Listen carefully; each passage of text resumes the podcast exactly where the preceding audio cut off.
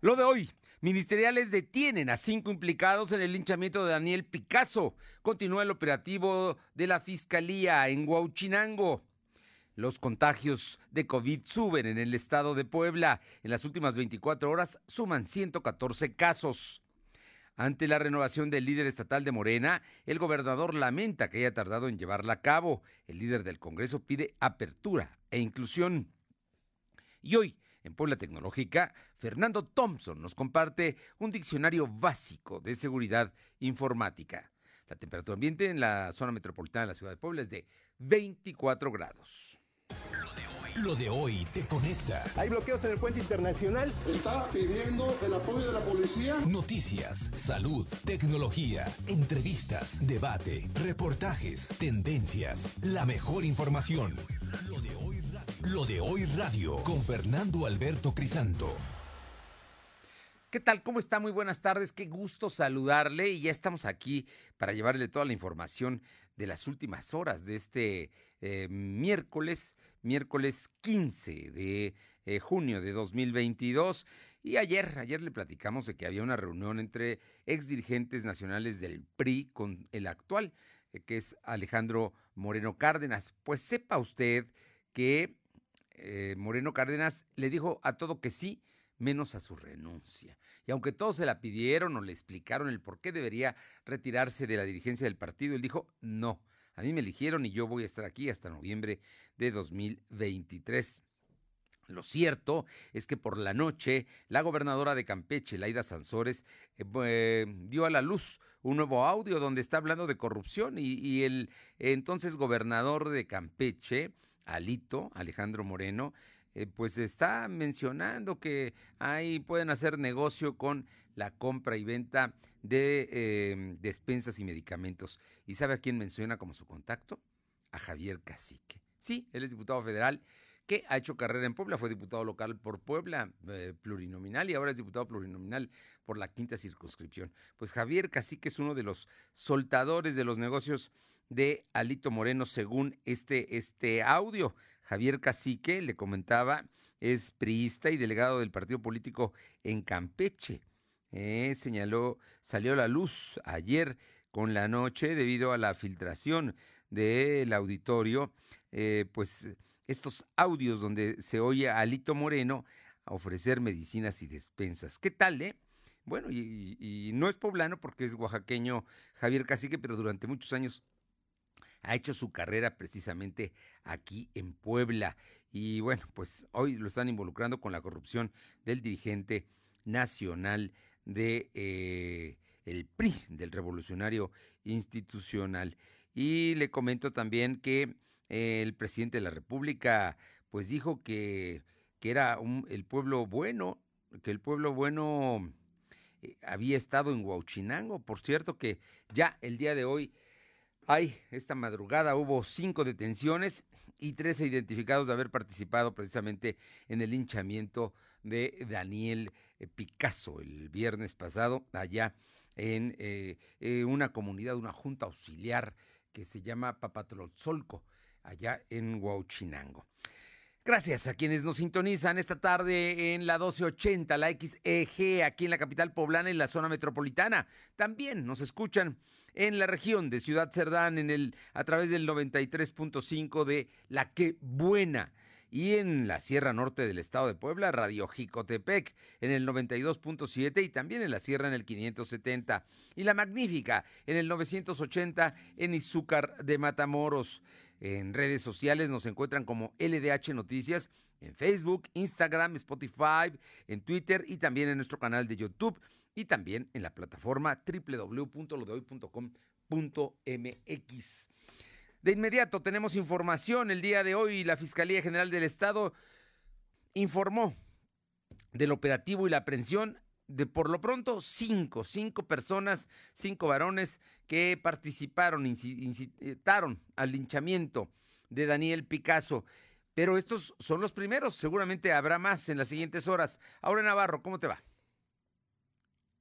Es, pues efectivamente, Fernando, comentar que la Fiscalía General del Estado efectuó la aprehensión de cinco varones que incitaron al linchamiento del asesor legislativo de la Cámara de Diputados, Daniel Picasso, que fue confundido, recordemos, como robachicos en la Junta Auxiliar de Papatlazolco, perteneciente al municipio de Huauchinango. Y es que estos responden a nombre de Óscar, Alejandro, Raimundo, Abraham y Osvaldo M. Y como parte de las acciones judiciales, también comentar, Fernando, que ministeriales pues realizaron el cateo de 12 inmuebles, logrando así pues la aprehensión de los primeros cinco sujetos, ya que bueno, recordemos que también el día de ayer la Fiscalía General del Estado pues daba cuenta de que se tienen identificados al menos 13 personas que participaron en este linchamiento. Y es que fue durante la madrugada como en la comunidad de Papatlazolco, Huachinango, pues arribaron medio centenar de patrullas para realizar precisamente los cateos que te mencionaba Fernando, donde participaron pues elementos de la Fiscalía General del Estado,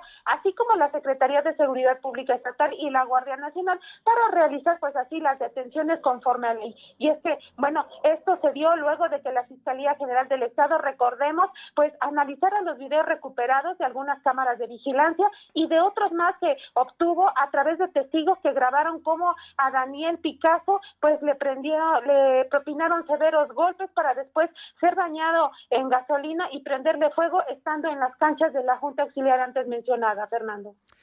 Pues ahí está el delito, la, la eh, fiscalía tiene videos, tiene manera de probarlo y ya fueron detenidos los primeros y además por otra parte nos decías que también que la Comisión de Derechos Humanos pues está haciendo una investigación en torno a cómo actuó la autoridad. Así es, Fernando. En este caso, pues la Comisión de Derechos Humanos fijó postura, sí, algo tarde. Bueno, esto después de, eh, de que los hechos ocurrieran el pasado viernes y bueno, fue hasta el día de ayer cuando pues la comisión anunció que ya abrió una investigación de campo con pobladores de Huachinango para determinar si existió omisión de las autoridades en el caso del linchamiento contra el joven de 31 años y bueno, se está a la espera. Incluso la comisión mencionó que hay personal ahí en ese en ese municipio, en esa junta auxiliar y bueno, dice que todos sus elementos están plenamente identificados precisamente para hacer el levantamiento de entrevistas presenciales, Fernando. Bien, estaremos atentos a todo este asunto. Muchas gracias. Gracias. Hablando del caso, el día de hoy el gobernador eh, eh, Luis Miguel Barbosa eh, dio en su conferencia de prensa de las mañanas posición, fijó posición en torno a este hecho. Te escuchamos, Silvino Cuate. Bien, Silvino, estamos a la orden. Pues informarte que entre las cinco personas detenidas por estar relacionadas al linchamiento del abogado Daniel Picasso en el municipio de Huachinango se encontraron el por señalado gobernador Miguel Barrosa Huerta, quien reconoció pues en la, labor que está haciendo la Fiscalía General del Estado de Puebla. El titular del Poder Ejecutivo comentó que esta aprehensión fue posible gracias a un operativo que encabezó la Fiscalía, donde estuvo participando la Secretaría Pública del Estado de Puebla. Escuchamos parte de su mensaje.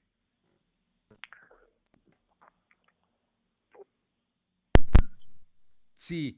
De policías ministeriales de la Fiscalía General del Estado, de la Policía Estatal y de Guardia Nacional se ejecutaron este, órdenes de aprehensión sobre cinco personas, entre ellos quien prende a este abogado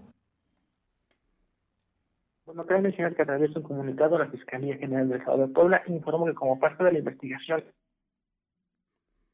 Sí, tenemos problemas con tu comunicación, eh, Silvino.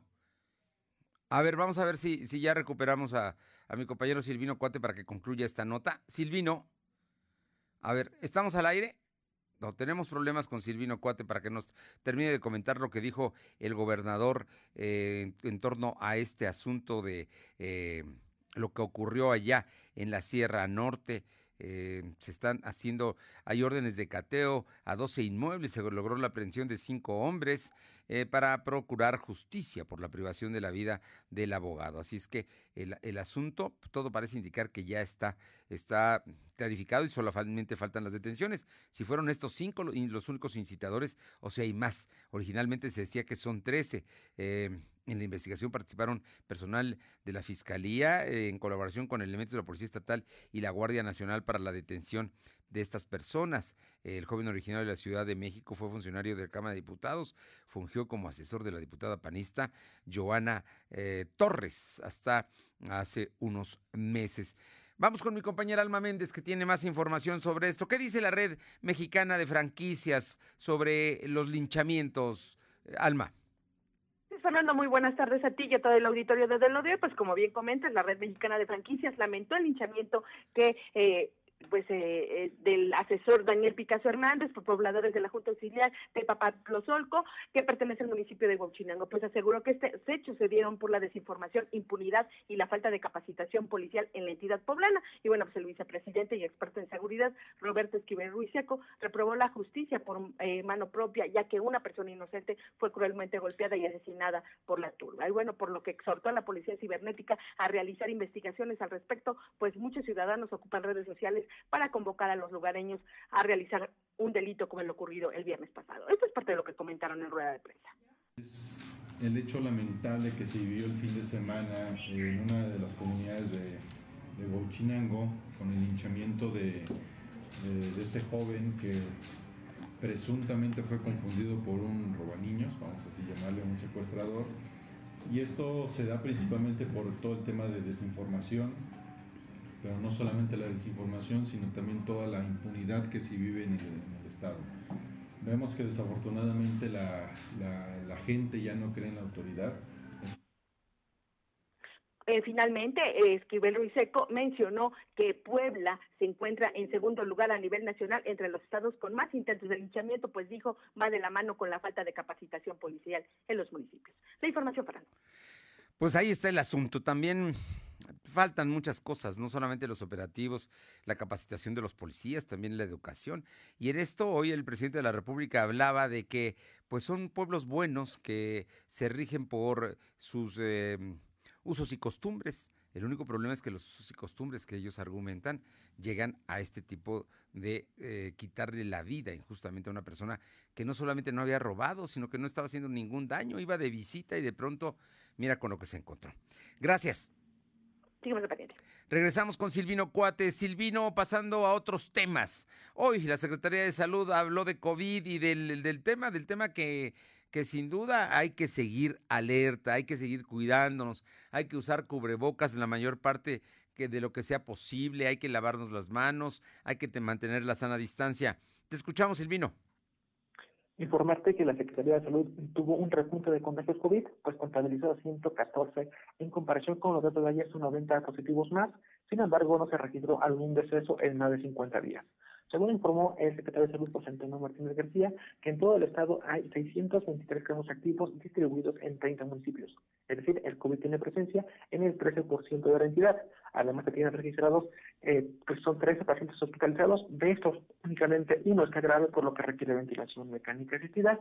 Y en relación a los contagios de dengue, dijo que en todo el estado hay otro, esos no son graves. Sin embargo, pues pidió a la población hacer una limpieza constante en los hogares para evitar humedad. Y quiero recordar que mañana comienza el registro de vacunación para los menores de 5 a 11 años para esa vacuna pediátrica que se estaría aplicando en próximos días, Fernando. Bueno, pues ahí está el asunto de seguirnos cuidando. No hay muertos, pero hay 114 casos que representan 90 positivos más que el día de ayer. Normalmente esto ocurre, ¿no? Se van sumando los casos, se encontraron 90 a media semana y luego el fin de semana, pues los reportes son mínimos precisamente porque no hay personal de salud. En todo caso, el tema es que mañana se abre en el portal Mi Vacuna la eh, posibilidad de registrar a los menores de edad de 5 a 11 años, a los niños, para que puedan ellos vacunarse en los siguientes días. Muchas gracias, Silvino. Buenas tardes. Son las 2 de la tarde con 14 minutos, 2.14.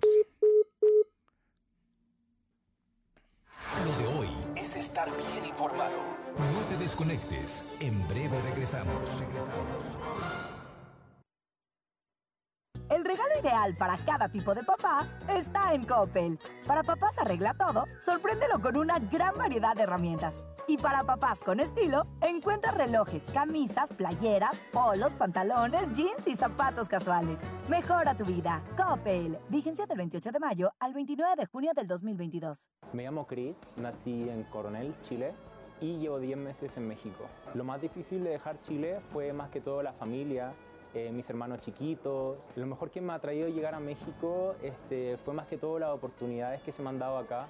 Yo creo que el mejor lugar para vivir es un lugar donde no importen nuestras banderas, sino que importe lo que somos, seres humanos.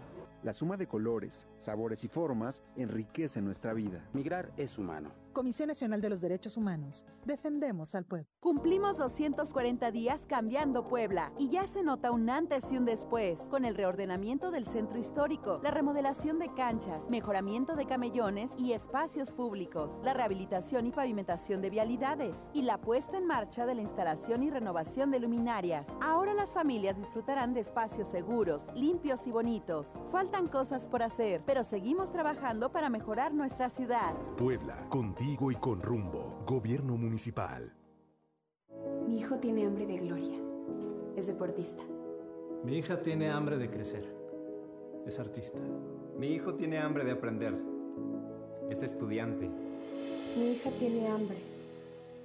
Hambre de comida. Estoy desempleada. Nadie en México por herencia del pasado debe pasar hambre. Por eso, desde el Partido del Trabajo impulsaremos el programa Hambre Cero, que otorgará alimentos a quienes no tienen que comer. El PT está de tu lado. Lo de hoy es estar bien informado. Estamos de vuelta con Fernando Alberto Crisanto. La tecnología es lo de hoy. Mantente conectado. Siempre es un gusto saludar y escuchar a el maestro Fernando Thompson, director general de Soldig. Hoy, hoy en Puebla Tecnológica, Fernando Thompson nos comparte un diccionario básico de seguridad informática. Fer, muy buenas tardes. ¿Qué tal amigos? Hoy te voy a dar algo que vale oro. Te voy a dar un diccionario básico de riesgos informáticos. Mira, no importa eh, qué profesión tengas o a qué te dediques, qué actividad hagas, ¿ok? Si tú eres parte del hermoso mundo digital, tienes que tener por lo menos unas nociones básicas, fundamentales, de noción de, de seguridad informática, ¿ok? Y de cómo protegernos de esas amenazas existentes. El día de hoy te voy a dar un repaso muy básico de algunos términos de seguridad informática que sin lugar a dudas tienes que conocer. Primero, un virus informático. ¿Qué es un virus? Un virus, amigos, es un tipo de programa o código malicioso escrito para modificar el funcionamiento de tu equipo de cómputo o dispositivo móvil. Este es un programa que está diseñado para propagarse de un equipo a otro, es decir, se pasa a través de un dispositivo como por ejemplo una memoria USB o un dispositivo de almacenamiento, ¿ok? O bien con la misma conexión a Internet o de la red. Los virus generalmente vienen dentro de programas o documentos que parecen legítimos, pero que buscan engañar al usuario. O vienen dentro de software pirata, películas piratas, música pirata. Siguiente, ransomware. Híjole, este es un programa de software malicioso que infecta la computadora y muestra mensajes que exigen el pago de dinero para restablecer el funcionamiento de tu equipo. El problema es que mientras tu equipo tenga un ransomware, no vas a poder acceder a ninguno de los archivos o programas que tienes instalados en la computadora. Este es un sistema que los criminales lo han, híjole, lo han convertido en una mina de oro para ellos. Les deja muchísimo dinero a los delincuentes y lamentablemente es muy común en nuestros días y más en México. El otro es spyware. Spyware es un programa malicioso que intenta mantenerse oculto mientras registra toda tu información en secreto y sigue tus actividades en línea, todo lo que hagas. Es un software que puede supervisar lo que escribes, lo que cargas, lo que ves, lo que descargas, lo que almacenas. Puede enviar tus contraseñas y conversaciones a los delincuentes o alguna pareja celosa. En algunos casos es capaz de activar hasta las cámaras y los micrófonos para ver y escuchar sin que tú te des cuenta que lo están haciendo. Pareciera de película, pero no es así. Es muy común el spyware. El otro es el phishing. El phishing es una muy vieja técnica que se refiere a envío de correos electrónicos o mensajes SMS que tienen la, la, apariencia de proteger de fuentes de confianza, como bancos o servicios digitales o la Comisión Federal de Electricidad o del SAT, pero en realidad pretenden manipular al que lo recibe para robar la información confidencial. En muchos casos utilizan técnicas de ingeniería social indicando que si no tomas una, alguna acción en ese momento, se va a suspender tu cuenta, vas a perder tu acceso a tu Instagram, en fin, que te podría afectar, ¿ok? Lamentablemente es uno de los métodos más efectivos por parte de los delincuentes. Y por último, el troyano. El troyano es un malware que se disfraza de un software legítimo y los cybercriminales o los, los hackers lo utilizan para tratar de acceder a sistemas de los usuarios sin que esto se dé cuenta. De hecho, por lo general los usuarios son engañados por alguna forma de ingeniería social para que descarguen o ejecuten esos programas y una vez que están instalados, los mismos cibercriminales pueden espiarte, robar tu información e incluso eliminar los archivos de tu computadora o dispositivo móvil. Ya lo voy a parar aquí con lo que es este diccionario, pero espero que sea de utilidad. Si no escuchaste bien alguno de estos términos, puedes consultarlo directamente en el portal de un servidor de forma gratuita en www.soyfernando.com. Nos escuchamos la próxima semana. Muy bien, sí, sí, sí, vale la pena repasar lo que nos acaba de decir Fernando Thompson y yo le diría que también lo puede escuchar y ver a través de www.lodehoy.com.mx. Vale mucho la pena tener conciencia de que hay gente que está utilizando precisamente las redes, que está utilizando eh, sistemas computacionales para atacarnos. Hay que estar consciente de que podemos ser víctimas de ellos. Vamos con ahora mi compañera Aure Navarro para que nos comente sobre el tema de los ayuntamientos y la norma oficial mexicana para el tema de los ruidos de la contaminación auditiva. Eh, ¿Está, está bien, Aure? De, eso se está, se está viendo ahora, ¿no? Porque pareciera que ayer el ayuntamiento determinó una sanción, pero eh, ¿qué dice el diputado Natales sobre esto? Comentar, Fernando, que bueno, en este sentido, los 217 ayuntamientos del Estado pues serán los responsables de consultar la norma oficial mexicana 081 para establecer así cuáles serán los decibeles permitidos a fin de aplicar las sanciones contra quienes generen contaminación auditiva como, eh, bueno, en la que incurren sonideros, camiones de gas, clubs, discotecas, bares, incluso los camiones de la basura, así como el transporte público o particulares que circulan con altos niveles de música. Así lo explicó el diputado local por el Partido Verde Ecologista de México, Jaime Natale, al confirmar que esta disposición deriva precisamente de la aprobación que se hizo el día de ayer, la tarde-noche, del dictamen sobre la ley de atención y prevención de la contaminación visual y auditiva, la cual propone sanciones de hasta 36 horas de arresto a quienes generen pues altos niveles de ruido. Escuchemos al Entonces ya cada ayuntamiento ya tiene claro, primero tiene que modificar su reglamento interno y segundo ya puede actuar y tiene que regular el sonidero, eh, todos los eh, los transportes que tengan eh, algún sonido elevado, los horarios muy importantes. Hoy los ayuntamientos ya están obligados a hacerlo. Entonces estamos muy contentos en busca armonizar el Estado con los ayuntamientos y que quede establecido eh, la función de cada quien. Otra vertiente muy importante que estoy muy contento como presidente de la Comisión de Medio Ambiente es que se fomenta el y bueno, es que dentro de estas 10 modificaciones técnicas y otras de fondo que se hicieron a la ley que antes mencionaba Fernando, pues en materia penal se avaló también castigar hasta con 10 años de cárcel y multas de hasta 481.100 pesos a quienes incurran en contaminación ambiental. También quedó prohibido poner anuncios en áreas verdes estatales, como se mencionaba el día de ayer, y municipales. Y bueno, en caso de violar esa disposición, pues las empresas serían penalizadas de 2 hasta 10 años de prisión, Fernando. Bueno, ahí está el tema de la contaminación, tanto visual como auditiva. Pero en el caso de la auditiva parece, en ocasiones, parece mentira, pero eh, está cerca de un negocio, que a lo mejor es un negocio que vende cervezas. Y ellos ponen el volumen a todo lo que da y no te dejan ni trabajar, ni estudiar, ni estar en casa a gusto, ¿no?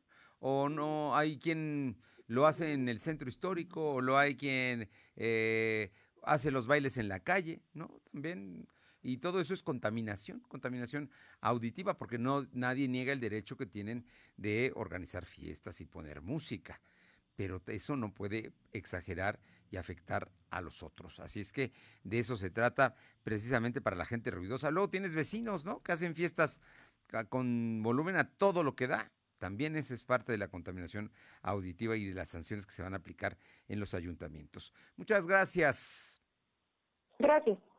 Bien, eh, vamos ahora con Silvino Cuate. Silvino, Morena tendrá que renovar su dirigencia estatal. Todo indica que en estos días se va a emitir la convocatoria, que será aproximadamente en septiembre cuando su Consejo Estatal determine quién será su próximo presidente o presidenta estatal del partido en los próximos tres años. Es decir, que les va a tocar el 24. Bueno, pues el día de hoy habló de eso el gobernador Barbosa. Te escuchamos, Silvino. Comentarte que se tardó la renovación de la dirigencia de Morena, pues tuvo que haber sido desde el 2018, según lo consideró el gobernador Miguel Barroso Huerta, quien dijo que se debe conformar un padrón confiable para que exista una legitimidad en el perfil que resulte ganador. Barroso Huerta consideró que es muy sano el hecho de que un partido político renueve sus instancias de dirección después de que exista eh, pues una elección. Sin embargo, dijo que hay interés político individual y colectivo de grupos que no quieren que haya una renovación de las direcciones, ya que buscan incluso, incluso pues hacer ciertas impugnaciones. Escuchemos parte de su mensaje.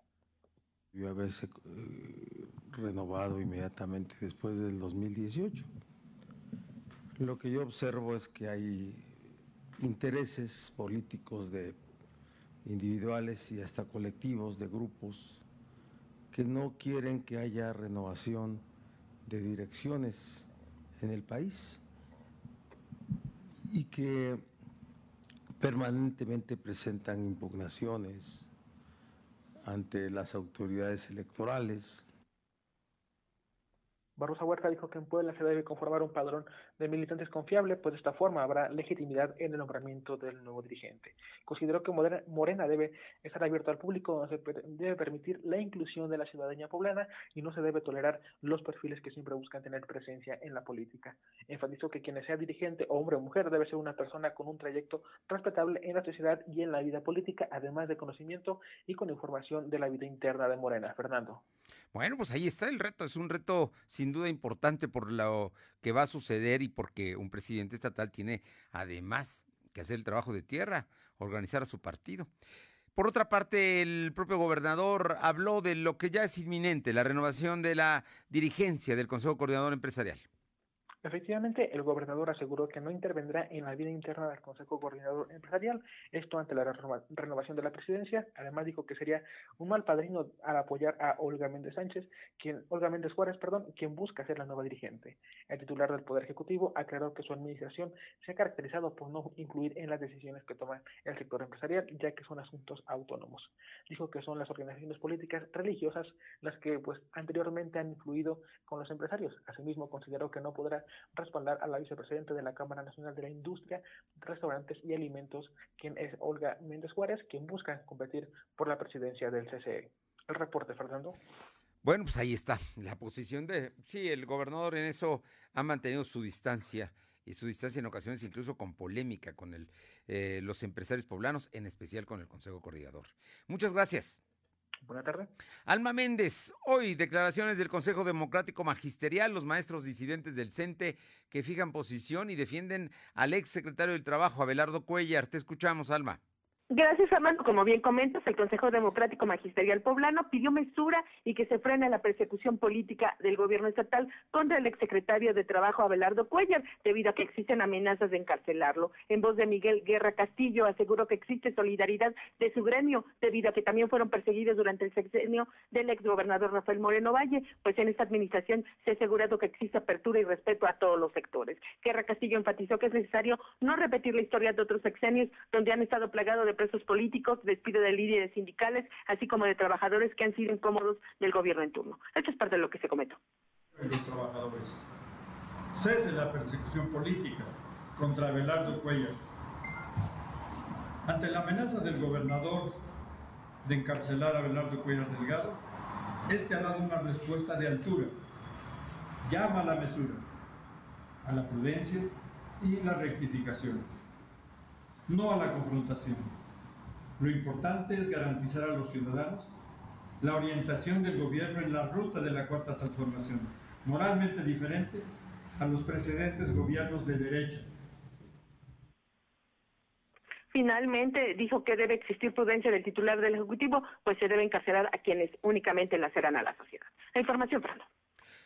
Pues ahí está, es posición también de los maestros. Este, en este caso son los maestros de la CENTE los que están fijando posición en torno al, a lo que dicen que es una amenaza en contra del el exsecretario Abelardo Cuellar. Muchas gracias. Seguimos el pendiente. Le comento que una fuga en un ducto de petróleos mexicanos en Huauchinango provocó daños en una junta auxiliar de Jicotepec.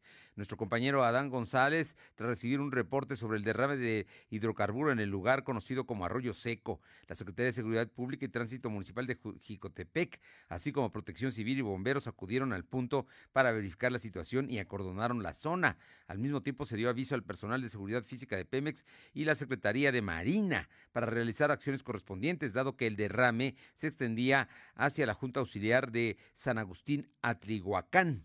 Cabe destacar que la fuga no se encuentra en Jicotepec, sino que se trata de un derrame desde una válvula, ubicada en Huauchinango. Personal de ambas instancias permanecerá en el lugar hasta que los responsables de la seguridad y la reparación concluyan con los trabajos y se determine que no existe riesgo para la población a quien se le solicitó no acercarse a la zona. Si usted nos está escuchando allá en la Sierra Norte, ojo, es una fuga, una fuga que se dio en Huauchinango y que llegó a la Junta Auxiliar de San Agustín Atlihuacán, allá en Jicotepec. Lo mejor es no acercarse a la zona. Hay ya vigilancia de seguridad pública y también de la Marina y obviamente están trabajando los técnicos de petróleos mexicanos, esto allá en la Sierra Norte de Puebla. Son las 2.31, 2.31. Lo de hoy es estar bien informado. No te desconectes. En breve regresamos. Regresamos. Ahora le toca jugar a papá y es el momento perfecto para consentirlo. Ve hoy mismo a Coppel y regálale la nueva consola Xbox Series S para que pueda disfrutar de Game Pass Ultimate con Forza Horizon 5, Halo Infinite y 100 juegos más. Utiliza tu crédito Coppel. En este Día del Padre, mejora tu vida. Coppel. Lo de hoy eres tú. Tu opinión nos interesa. Deja tu mensaje vía WhatsApp al 2223 2375 83. Comparte tus imágenes y tus reportes por Telegram al 2223 2375 83. Cumplimos 240 días cambiando Puebla y ya se nota un antes y un después. Impulsamos la reactivación económica con apertura a la palabra, créditos contigo, martes de descuentos, capacitaciones gratuitas a mujeres y para mejorar su salud, brindamos mastografías y consultas ginecológicas a bajo costo. Y con Médico Contigo, los doctores llegan a la casa de quienes más lo necesitan. Faltan cosas por hacer, pero seguimos trabajando para mejorar nuestra ciudad. Puebla, contigo y con rumbo. Gobierno Municipal. En la Cámara de Diputados aprobamos eliminar el requisito de uso correcto del lenguaje en los lineamientos de los programas de TV y radio.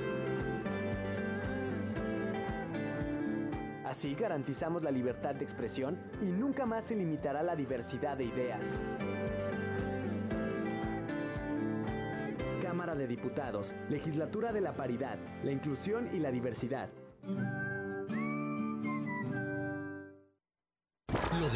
Es estar bien informado. Estamos de vuelta con Fernando Alberto Crisanto. Los personajes de hoy, las ideas y los hechos se comparten en la entrevista.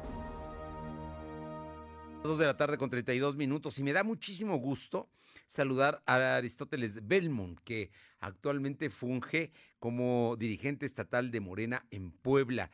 Y es que Aristóteles, después del músculo mostrado el domingo pasado en el Estado de México y de que anunciaron que se preparan para los, las elecciones del el Estado de México y de Coahuila en el 2023 y también para 2024, pues uno de los puntos importantes es la renovación de dirigencias Platícanos, platícanos de todo esto y de cómo va Morena en Puebla. Muy buenas tardes, Aristóteles.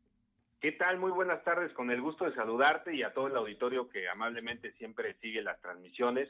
Aquí andamos trabajando, amigo, y como bien lo comentas, el día domingo tuvimos la fortuna de presenciar un evento histórico en el mero corazón del prismo, de lo poquito que ya queda del prismo, que se los vamos a arrebatar con toda seguridad en el 24 es justamente para mandar una señal muy clara de que la gente está fastidiada, harta de esos desgobiernos que han, eh, pues lamentablemente, eh, dado eh, al traste con todo el, sistema en el país. Y nosotros estamos seguros que vamos a, a, salir muy fortalecidos en el 24 allá. Y justamente ese mismo día nuestro presidente nacional, Mario Delgado, anunció eh, la renovación de los órganos de dirección del partido y eso lo celebramos muchísimo, Fernando, porque estamos seguros y convencidos que este proceso viene en muy buen momento para reorganizar los trabajos, las tareas, y acá en Puebla no es la excepción. Acá en Puebla hemos estado trabajando, tu servidor al frente del partido durante estos meses, muy duro en territorio, ubicando a los militantes, a la gente fundadora principalmente, que es con, con, con los que tenemos una deuda histórica, y ahora estamos eh, trabajando muy de la mano, acompañando a todos estos militantes, a los simpatizantes y preparándonos para este proceso de renovación. Eh, seguramente en esta misma semana estará publicándose la convocatoria que contiene las bases de este proceso de renovación y en cuanto las tengamos se las vamos a difundir a los medios, pero sobre todo a nuestros a nuestros fundadores, a nuestra base, a nuestros militantes.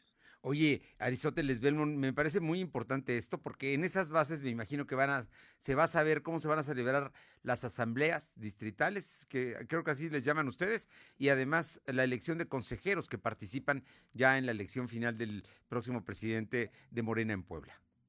Así es, nosotros eh, siempre apostamos a los ejercicios democráticos, es una de nuestras grandes banderas, y lo que nosotros hacemos son asambleas por distrito federal electoral en el que llegan los compañeros, compañeras, y ahí se seleccionan por cada distrito cinco mujeres, cinco hombres como consejeras, consejeros de nuestro eh, Consejo Estatal, y así eh, se hace en cada uno de los distritos para conformar un Consejo Estatal de 150 integrantes, la mitad mujeres, la mitad hombres, y eso lo hace la misma militancia es como lo encaminamos una vez que se conforma el Consejo Estatal, que está previsto estas asambleas para el mes de julio y agosto, eh, se selecciona eh, al Comité Ejecutivo Estatal y ya que tengamos eso en todos los estados, celebraremos un Congreso Nacional en el mes de septiembre para renovar el Consejo Nacional y el Comité Ejecutivo Nacional. Oye, pues importante todo lo que nos comentas. Hay un tema que siempre está a discusión, el padrón de Morena. ¿Con qué padrón van a trabajar eh, Aristóteles Belmont? Así es, mira, tenemos un padrón ahorita que es el acreditado ante el INE, sin embargo tenemos ahí uno, uno impugnado y justamente estamos a la espera de la convocatoria que es la es el mecanismo que define cuál es el padrón que se va a utilizar, cuáles son las reglas, ya ahí viene el detalle pormenorizado del proceso que vamos a seguir y nosotros estamos a la espera de que nos entreguen la convocatoria para conocer las reglas saber qué padrón se va a utilizar. Lo que nosotros buscamos es dar cumplimiento a la sentencia del tribunal, dar cumplimiento y apego al estatuto, que es algo, un documento muy básico que nosotros tenemos vigente desde el 2015, y ese es como nosotros vamos a llegar a, esa, a, este proceso. Sin embargo, quiero decirte que también el día domingo el presidente Mario Delgado anunció que en el gran congreso que se celebrará en septiembre se harán modificaciones al estatuto siempre cuidando la esencia del partido. Entonces, ahorita lo vamos a hacer con lo que tenemos, que es el estatuto vigente y con la, lo mandatado por el Tribunal Electoral del Poder Judicial de la Federación, y eso va a venir vertido en la convocatoria que está ya por salir. En, en este caso, eh, he escuchado voces recientemente de gente que milita en Morena que dice que debe haber inclusión y apertura al pueblo, pero con, con, este estatuto no se puede porque ya hay un padrón establecido. Me imagino que después vendrá la, la afiliación y de, de, nuevos militantes. Sí, fíjate que nosotros abrimos un proceso de afiliación y reafiliación el año pasado que desafortunadamente se cerró. Ahorita en la convocatoria tendrá que venir previsto cómo vamos a celebrar las asambleas para dar cumplimiento a todo no infringir ninguna normatividad, pero por supuesto que el partido debe de abrir su padrón para que se incluyan, porque eh, eso ha sido la petición en nuestros recorridos que hacemos de manera permanente por todo el estado. Hay mucha gente que no está afiliada y que ahora se quiere sumar. Yo no me quisiera adelantar hasta no conocer la convocatoria. Si tú me lo permites, por favor. me regalas otro espacio en cuanto esté, nosotros ya abundaremos más sobre el tema. Yo esperaría que ahora mismo en este proceso paralelo se puedan ir incluyendo más compañeras y compañeros para que sea un ejercicio más nutrido de más voces sea más plural y más incluyente y saquemos a los mejores representantes para el Consejo y para el Comité. De, finalmente te pregunto, dicen que te vas a ir pronto, eh, Aristóteles Belmont de Puebla. Sí, sí, ese, eh, ayer este, estaba yo muy pendiente ahí de las noticias, dijeron que me iba a, ir pronto, que no me conocían, inclusive dijeron, pero más bien yo creo que sí me conocen, sería muy irresponsable que no me conozca que no me conozcan los que formamos Morena, los que salimos de ahí, los que estamos presentes en el movimiento, sería muy irresponsable el desconocimiento de quién está conduciendo las tareas del partido. Sin embargo, más bien yo creo que no había claridad si estaba yo como dirigente o como delegado. Y aquí aprovecho para decirte que tu servidor está como delegado en la Secretaría de Organización del partido, pero por temas de que no tenemos un presidente y un secretario general, pues me toca asumir esas funciones como lo marca nuestro estatuto. Y lo estamos haciendo con mucho cariño, con mucha convicción, con mucha responsabilidad, sobre todo cercanos a la gente, que es algo que es, este, nos caracteriza, visitar el territorio, recorrer los municipios, ir a las juntas auxiliares, escuchar a los referentes. Entonces, eh, mientras esté yo aquí al frente, mi trabajo es organizar al, al partido, escuchar a todos, a todas, recibir sus peticiones, sus quejas, eh, sus propuestas y entre todos juntos construir y fortalecer a nuestro movimiento, a nuestro partido. Oye, eh, en el caso de Mario Delgado, después en el Congreso de septiembre, ¿lo ratifican o lo pueden cambiar? Se podría cambiar, se podría cambiar porque el anuncio es que se renovarían todos nuestros órganos, entonces ahí podría también venir un cambio desde lo nacional. Entonces nosotros creemos que este proceso va a fortalecer mucho al partido porque quienes estén a la cabeza, quienes nos representen, tendrán que ser eh, designados por nuestra propia militancia, por todos los que acompañamos a este proyecto y estar ya preparados para el proceso que viene en el 23 en los dos estados importantísimos, Estado de México y Coahuila, y eh, para el 24, por supuesto, aquí en Puebla, donde te anuncio, te anticipo que vamos a ganar la gobernatura otra vez, vamos a, a tener mayoría este, de diputados federales, de los locales y muchos municipios. Pues Aristóteles Belmont, siempre es un gusto saludarte. No sé si quieras agregar algo más.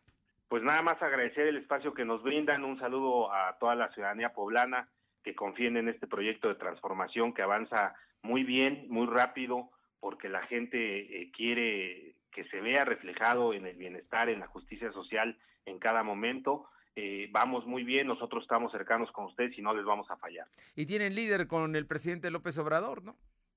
¿Perdón? Tienen líder con el, eh, en, el presidente López Obrador, digo. Muchísimo líder. Yo creo que él ha dado muestra de su compromiso, de su amor al pueblo y lo está haciendo realidad en, eh, desde el gobierno federal. Vamos avanzando muy bien. Pues Aristóteles, un gusto saludarte nuevamente, te lo digo, te mando un abrazo y te agradezco. Muchísimas gracias, Fernando Crisanto. Un abrazo también para ti y saludos a todos y a todas. Muy buenas tardes. Muy buena tarde, amigo. Aristóteles Belmont, dirigente estatal de Morena en Puebla, ya lo escuchó usted, esta semana sale la convocatoria para la renovación de la dirigencia, habrá asambleas en julio y agosto, distritales, son 15, saldrán 150 delegados y de estos, eh, mitad hombres, mitad mujeres, habrá de salir el nuevo comité eh, directivo estatal y el próximo presidente o presidenta de Morena en Puebla. Eh, Aure Navarro, platícanos, hoy habló del tema este de Morena, el eh, presidente del Congreso local, Sergio Salomón. Pues efectivamente, Fernando, a unas horas de que Morena entre en su etapa de renovación oficial a la dirigencia estatal, pues el presidente del Congreso local, Sergio Salomón Céspedes Peregrina, consideró que en este proceso se debe tomar en cuenta el reconocimiento a los liderazgos. Enfatizó que debe haber reglas claras en la convocatoria que se lance. Esto, bueno, dijo que también abonaría a generar un ambiente propicio para que se desarrolle la renovación con una gran apertura para la integración de aspirantes. Y es que Céspedes Peregrina se declaró respetuoso de los temas político-partidistas que puedan presentarse en el partido Guinda, pero estimó que se debe trabajar de forma adecuada por el bien de la militancia y bueno, también así del propio partido con la renovación de la dirigencia, Fernando. Bueno, pues ahí está el asunto, ¿no? Están pidiendo precisamente participar eh, los morenistas en esta renovación. Así es, recordemos que, bueno, semanas atrás incluso delegados han mencionado que tendría que ser un poblano el que quede al frente de esta dirigencia estatal, sobre todo porque tenga así el conocimiento del territorio poblano y, bueno, se pueda llegar eh, con buenos términos al 2024, Fernando. Bien, estaremos atentos. Oye, y por otra parte, hoy la presidenta municipal de San Pedro Cholula, Paola Angón, tuvo actividad. Así es, la alcaldesa panista de San Pedro Cholula, Paola Angón, informó que los trabajos de desastre en ríos y barrancas del municipio pues continúan para evitar así cualquier desbordamiento que ponga en riesgo la estabilidad de las familias ante la temporada de lluvias que ya se está sintiendo a diario. Y es que destacó que hasta el último reporte del monitoreo que se viene realizando, pues en la región todo se ha mantenido controlado. Por ello, dijo que no está de más hacer un llamado a las familias para que se evite tirar basura en las calles del municipio y bueno, así evitar ese tipo de situaciones como deslaves o inundaciones, Fernando. Bien, por otra parte, en el Congreso los diputados eh, acuerdan hacer una, mm, pues, una invitación a los ayuntamientos.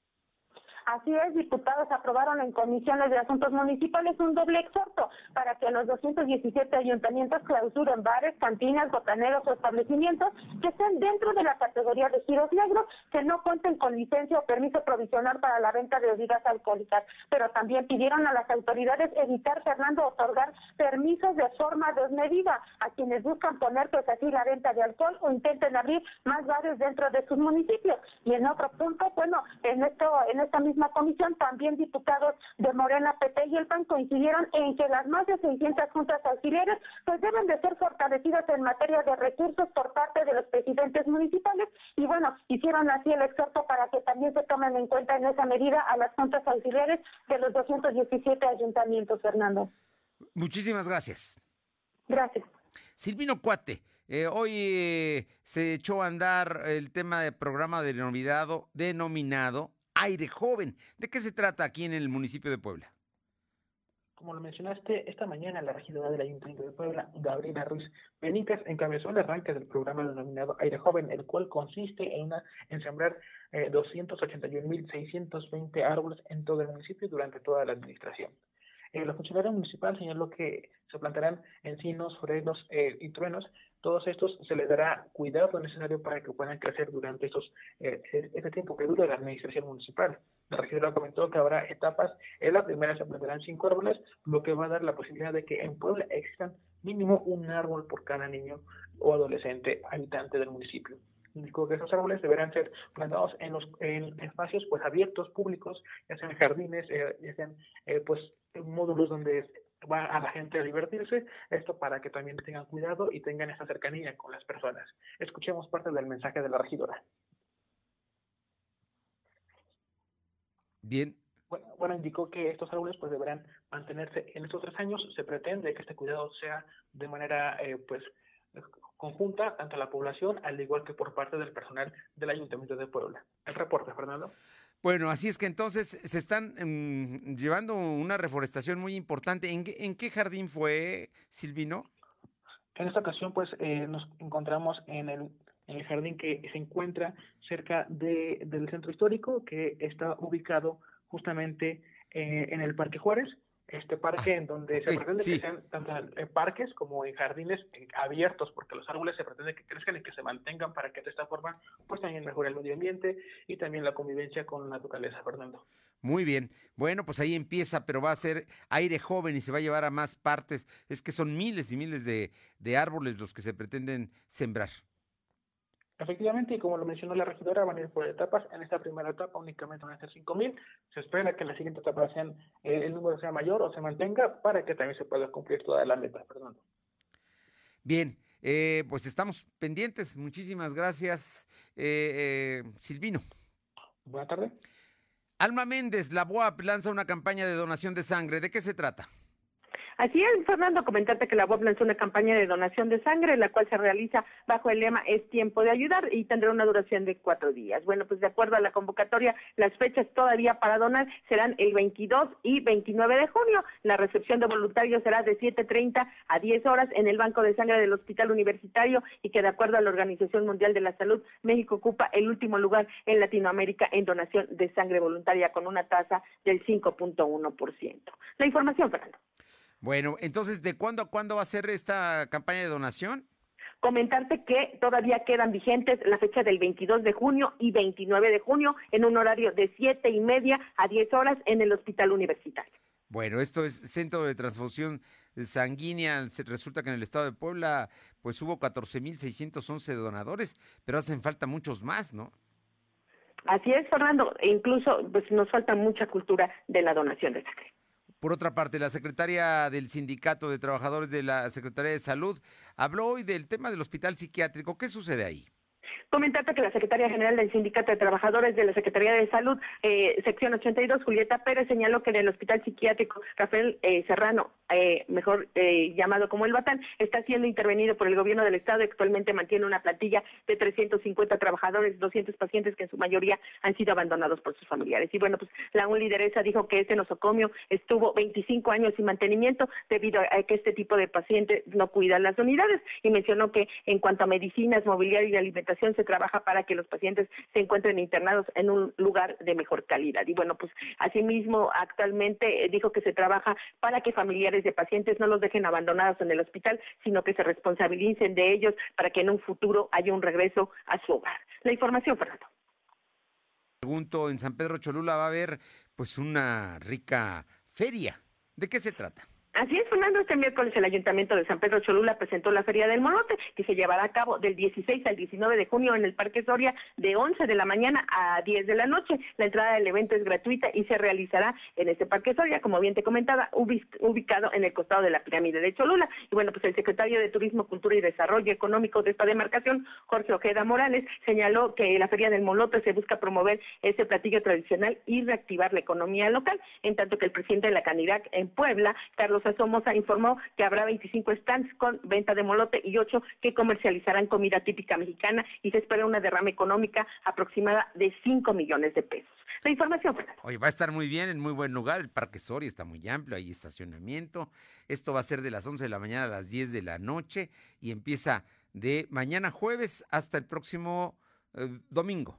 Así es, y comentarte que aparte habrá zona de artesanía, foro artístico, área infantil y juegos mecánicos. Bien, esto es San Pedro Cholula. Muchas gracias. Así es. Seguimos al pendiente. Son las 2 de la tarde con 50, 2.50. Lo de hoy es estar bien informado. No te desconectes. En breve regresamos. Regresamos. Seguro la conoces. Cuando logra tu atención, te cautiva.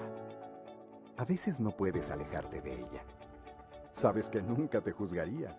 Y donde quiera que estés, estará cerca de ti. Exacto. Es la radio. 100 años con nosotros. CIRT, Cámara Nacional de la Industria de Radio y Televisión. Cumplimos 240 días cambiando Puebla y ya se nota un antes y un después. Con Escudo Puebla, ahora los policías están más preparados. Graduamos a más elementos y detuvimos a más de 2.500 delincuentes. Además, tenemos más operativos en el transporte público y con los nuevos comités vecinales trabajamos contigo para incrementar la seguridad en las colonias. Aún falta mucho por hacer, pero seguimos trabajando para que vivas más seguro. Puebla, contigo y con rumbo. Gobierno Municipal. Fentanilo, heroína, cocaína, piedra, cristal.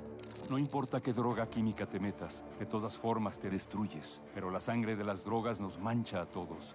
Mejor métete esto en la cabeza. Si te drogas, te dañas. Si necesitas ayuda, llama a la línea de la vida, 800-911-2000. Para vivir feliz, no necesitas meterte en nada. Gobierno de México. Los trabajadores de la radio, televisión y telecomunicaciones nos sumamos a la campaña Nuestra Voz Cuenta de la CTM Nuestra Central en contra del trabajo infantil. Los niños tienen derechos a la salud, alimentación, vivienda, educación, esparcimiento y, por supuesto, a una vida libre de trabajo. Ellos no deben de trabajar, deben de estudiar y deben de divertirse y toda la cosa. Las voces de niñas y niños cuentan. 12 de junio, Día Mundial por la Eliminación del Trabajo Infantil. STIRT CTM, Sindicato de Vanguardia. Cumplimos 240 días cambiando Puebla y ya se nota un antes y un después con el reordenamiento del centro histórico, la remodelación de canchas, mejoramiento de camellones y espacios públicos, la rehabilitación y pavimentación de vialidades y la puesta en marcha de la instalación y renovación de luminarias. Ahora las familias disfrutarán de espacios seguros, limpios y bonitos. Faltan cosas por hacer, pero seguimos trabajando para mejorar nuestra ciudad. Puebla, contigo y con rumbo. Gobierno Municipal. Lo de hoy es estar bien informado. Estamos de vuelta con Fernando Alberto Crisanto. Son las 2 de la tarde con 54 minutos. Paola Aroche, hay una estrategia de salud, allá un nuevo modelo de prevención en Atlisco. Muy buenas tardes. ¿Qué tal? Muy buenas tardes. Sí, sí, efectivamente, en coordinación con el sector salud estatal y el Instituto Nacional de Medicina eh, Genómica, el próximo viernes, el día 17 eh, de junio, se presentará en el municipio de Atlisco la estrategia anticipada EVA, un programa de prevención con eh, precisión para, obviamente, lo que es el cáncer hereditario y es que la estrategia de vigilar anticipadamente permitirá la detección de variantes genéticas de cáncer anticipadamente con el objetivo de definir estrategias preventivas y eficaces reduciendo drásticamente el impacto de la enfermedad y el consecuente costo de la atención médica. En esta primera instancia, el modelo eh, acercará a la población mexicana primordialmente a mujeres de servicio que permitan la determinación de padrones hereditarios para posteriormente evaluar los riesgos y recibir asesoría genética, bariátrica y también psicológica, además además de implementar un plan de control para la prevención o el desarrollo de esta enfermedad. Pues son los trabajos que se están realizando, obviamente, para pues hacer una prevención que siempre, siempre será lo más importante. Bueno, fundamentalmente todo va en el sentido de la prevención, de la prevención precisamente de enfermedades efectivamente pues eh, para detectar eh, obviamente pues principalmente con las eh, con las mamás alguna algún tipo de enfermedad ahí con con ellas y obviamente con los más con los pequeños eh, y con ello pues de alguna manera trabajar de manera psicológica y también pues em, con especialistas para eh, pues sobrellevar en algunos momentos o también poderlo eh, prevenir y evitar presenten pues mayores mayores números de enfermedades.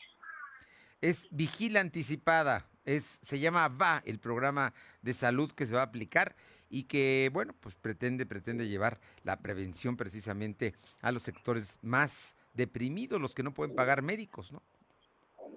Así es, y es que pues desafortunadamente sabemos principalmente en las comunidades el caso de no poder tener, eh, principalmente por el tema de economía, un acercamiento con especialistas, eh, ya que pues muchos comentan que el tratar con un especialista a veces es muy caro, el traslado, todo esto. Entonces, con estos programas se busca llevar hasta estos lugares, principalmente donde se llegan a detectar varios, varios casos de diferentes enfermedades, pues darles una solución.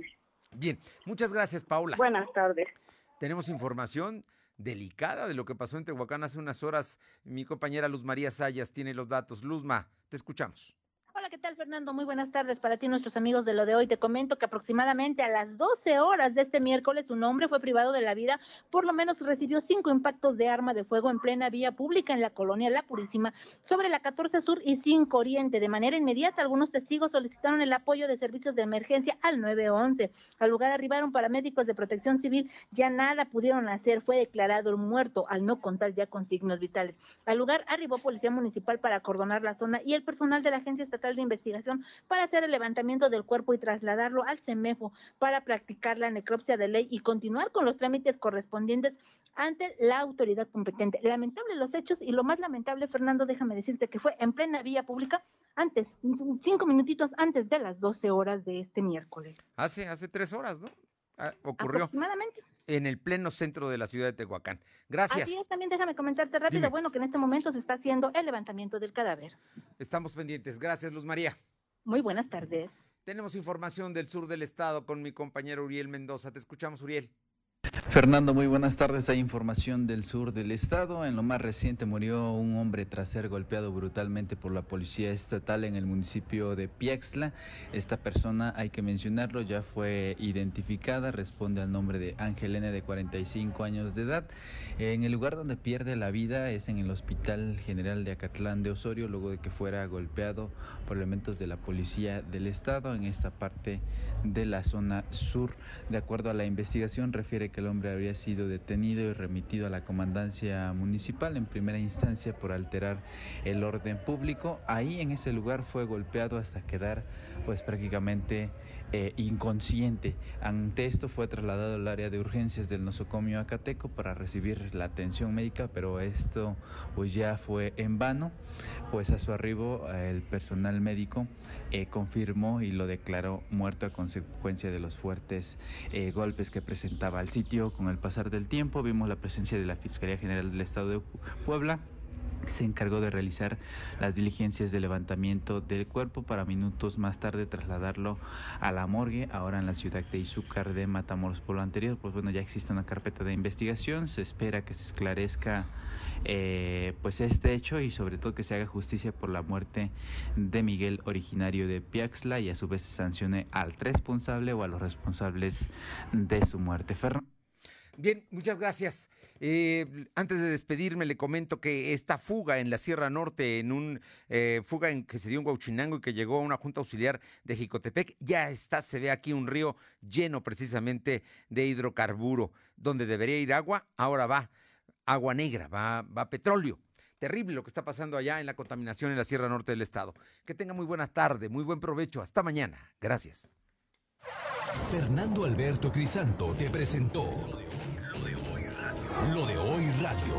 Te esperamos de lunes a viernes, de 2 a 3 de la tarde por esta frecuencia, en la cobertura más amplia a nivel estatal. Y síguenos en internet www.lodehoy.com.mx y en nuestras redes sociales como arroba LDH Noticias. Lo de hoy radio.